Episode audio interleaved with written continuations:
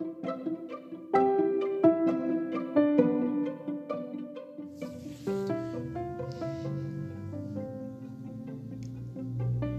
aí, pessoal, tudo bem com vocês? Tranquilo? E eu tô montando esse primeiro episódio aqui de hoje, tá? Como uma forma de fazer um resumo da nossa reunião de ontem, tá? É uma maneira aí de, de tentar é, tanto manter o conteúdo que foi discutido, o pessoal poder ter acesso, né? Os colegas que de repente não conseguiram assistir, não puderam participar e terem acesso à, à parte, né? Pelo menos a parte do que foi discutido, né? E acho isso importante, acho que vale a pena até para poder de repente consultar depois. Então, o que, que vai ser discutido nesse episódio, tá? Então, a gente vai estar tá falando sobre o valor normal de uma pressão arterial, como que a idade pode interferir no, no valor da pressão, comentar um pouquinho sobre dieta, sobre como que o tempo opera né, na parede das artérias, é, falar um pouquinho também, a gente não comentou na reunião, mas é, falar um pouquinho sobre sístole e diástole, tá joia? É, dividido em duas partes, tá bem? Então, vamos lá, gente.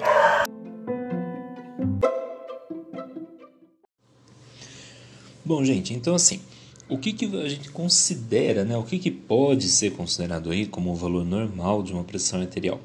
E a gente sempre tem que ter como base o seguinte princípio, tá? De que você não tem um valor absoluto. A gente não, não lida com valores absolutos, tá? Para praticamente nada. Eu digo praticamente nada porque é, é como se fosse um, nós não temos assim um, é, testes tá, que são essencialmente tá, é, e exclusivamente positivo, negativo. A gente não lida com isso de forma constante. A gente sempre lida com valores que flutuam muito. Então, a gente tem lá uma hemoglobina é, que pode estar tá dentro de uma faixa legal, a gente pode ter uma hemoglobina alterada, tá? mas assim, o fato de, de ser um valor né, que está dentro de uma faixa de normalidade ou de uma faixa de alteração, tá? E indica também assim que uh, existe uma, uma série de leituras, uma série de, de, assim, de influências, interferências do ambiente que a gente sempre precisa levar em conta. Tá? Hoje, vocês, como técnicos, né, é, vocês precisam ter muito, levar muito em consideração é, essa questão de ambiente. Então, assim, hoje vocês não podem mais né, é, verificar uma pressão arterial e ficar por isso mesmo, assim, é só um valor, tá? A pessoa não, não te traz nada, ela não tem nenhuma, nenhum relato complementar e, e não é bem assim, né? A gente sabe o quanto de coisas que interferem, o quanto de coisas que é, são sugestivas, né, de, de uma alteração. Né? Então, assim, por exemplo, é, você, a gente sempre ouve dizer, né, olha, pressão, né, pressão normal ali é 12 por 8, a pressão normal é 12 por 8, e grava isso, tá? É, várias vezes, gente, no, no pronto-socorro, mesmo na, na UBS, a pessoa vai verificar a pressão pela primeira vez, ou então ela já acompanha, faz algum acompanhamento e eventualmente deixa escapar. Olha, a minha é 13 por 8, é um pouco alta. Não, de forma alguma. É, esse valor é um valor ali que está ok, está dentro de uma faixa de normalidade, tá? Está dentro de uma faixa que o organismo consegue é, ter um controle, que o organismo consegue fazer uso da pressão arterial sem ter risco de comprometimento, tá bem? Então, assim, esse tipo de, de conceito, tá? Esse tipo de normalidade, que é o primeiro que a gente vai discutir, é, tem que ser, assim, tem que estar tá muito claro para a gente, tá? Para o paciente é bem mais difícil, tá? A gente tem que entender que é bem mais complicado, porque é, vocês sabem, né, que a pressão arterial ela sofre uma influência, tá? Uma interferência direta do Batimento cardíaco, então, se é um batimento cardíaco, ok, não é um paciente cardiopata, não é um paciente com insuficiência cardíaca, não é um paciente tá? com lesões e problemas de musculatura cardíaca.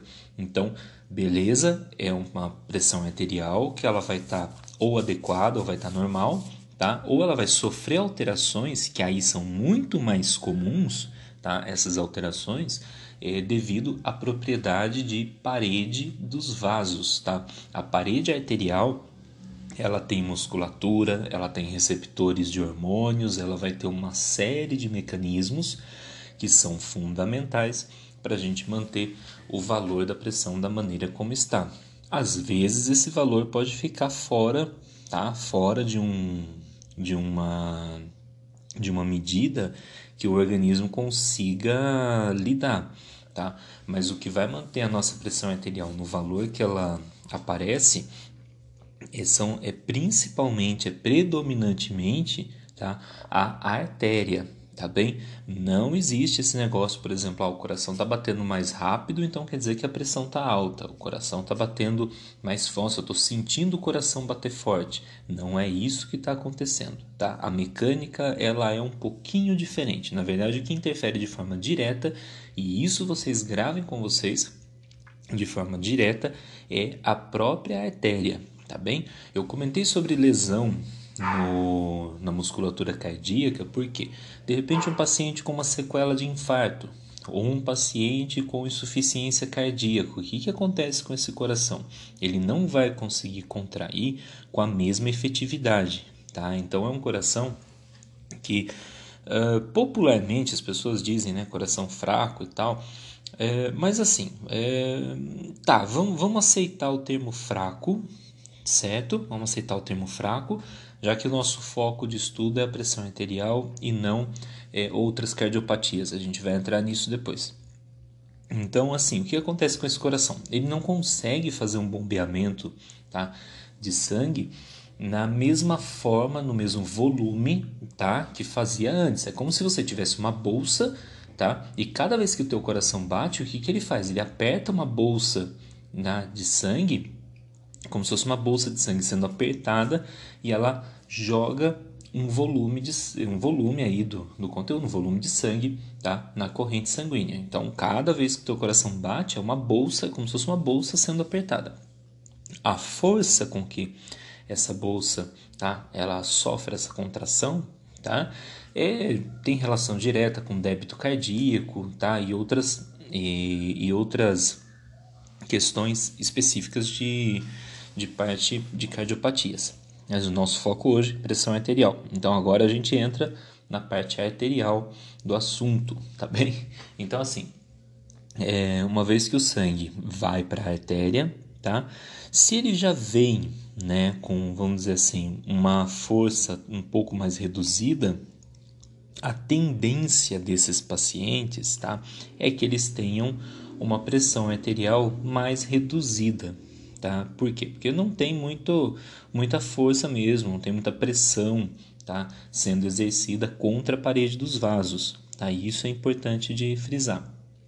Agora, tá? Por outro lado, ah, um paciente com um aumento da pressão arterial, tá? Ele pode ter sequelas no coração por causa da pressão arterial alta, tá? Ele pode ter sequelas, ele pode ter comprometimentos tá? Mas um problema cardíaco por si só não é a origem do problema de pressão arterial, tá? Ele é uma sequela, é uma consequência. O problema cardíaco ele é consequência da hipertensão arterial.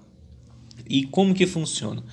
A pressão arterial ela vai alterar o, a leitura. Primeiro a gente tem dois mecanismos essenciais, tá? é, de regulação da pressão arterial. O primeiro tá, é a leitura de hormônios, tá? um hormônio chamado angiotensina.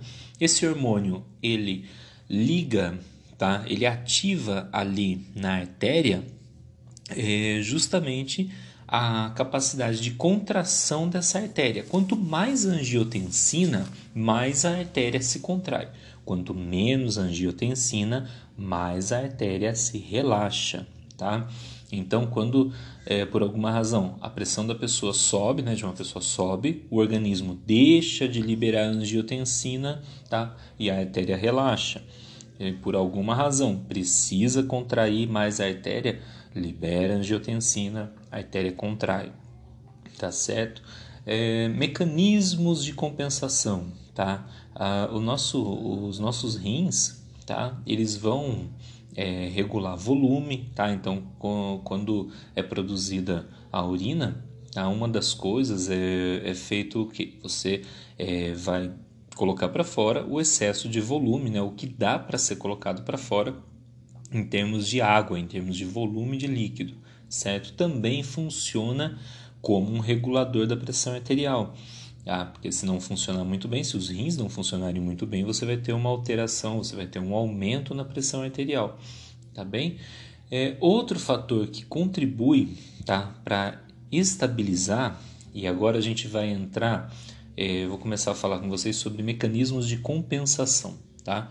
Mecanismos de compensação é, são recursos no nosso corpo que, assim, você tem um, um período, você tem um episódio que você precisa corrigir. Compensação tá? é uma forma de correção. Tá? Então, assim, quando um diabético tem lá é, um HGT super alterado e começa a ter um monte de sequelas, não dizem que o, HG, que o diabetes está descompensado? Por quê? O organismo já perdeu a mão, não está conseguindo lidar com a situação, então não está conseguindo compensar as alterações, não está conseguindo corrigir as alterações. Uma hipertensão tá? ou uma hipotensão descompensada, tá? o que, que significa? É um valor de pressão arterial que, é, por alguma razão, tá? São inúmeras as razões, por alguma razão o organismo não está conseguindo lidar, não está conseguindo corrigir. Vamos pegar um exemplo bem fácil que a gente falou na reunião. Você está deitado e se levanta muito rápido, dá tontura né? Vai dar uma tontura. Algumas pessoas mais, menos, talvez alguns caiam por conta disso, tá? Mas essencialmente, o que que o que que isso traz, né? O que que isso tem a ver com relação a exemplos de compensação? É, quando você se levanta, sente uma tontura intensa e aquilo passa tá, acaba passando, acaba melhorando um pouquinho, o que, que o seu organismo fez? Com certeza, seu coração bateu um pouco mais depressa, tá? Para quê? Para levar uma quantidade tá, de sangue, para fazer quantidade de sangue tá, circular com uma maior frequência, e isso tem um aumento na pressão arterial, isso tem um discreto aumento na pressão arterial, tá bem? É, mas assim, olha, eu falei para vocês no começo, ataque cardíaco, tá? O aumento da frequência por si só, ele não altera o valor da pressão, não é isso que altera. Tá? O que eu estou dizendo aqui é um mecanismo de compensação. Então, a tua, a tua parede arterial, nesse instante, tá? nesse momento, o que, que acontece? Ela está ela tá ainda sofrendo correções. Então, é ou você contrai a parede arterial ou você aumenta o fluxo sanguíneo, tá? Como a contração da artéria ainda está ocorrendo, o organismo vai aumentar fluxo sanguíneo para poder corrigir isso, certo? Para poder estabilizar a pressão e ela voltar ao normal. É, em termos de, de correção fixa, né, vamos dizer assim, em termos de uma correção em longo prazo, o organismo vai liberar angiotensina, vai fazer a, a correção adequada e todo o processo né, de, de aumento na, na pressão na parede do vaso, tá bem? Então é dessa forma que ocorre. E com relação a assim a idade, né? Quando a gente fala de valor da pressão, surgiu a pergunta, né, com relação à idade. E, o valor da pressão, gente, ele vai ficar praticamente estável aí um maior período da vida. É, um período aí de, vamos dizer, até mais ou menos 50 anos, talvez 60, ele não, não normalmente não se altera. Quando se altera mais rápido, tá, com 30, 40 anos, geralmente tem a ver com dieta, Dietas inadequadas, dietas com alto índice de gordura, é, um alto nível de colesterol circulante, isso costuma alterar a pressão arterial. Mas o que, que é gordura, né? o que, que o colesterol eles vão ter é, de, de relação com a, a pressão arterial? Eu vou montar um outro, outro material, certo? Daí para poder separar em capítulos e já mando para vocês. Esse aqui estou fechando.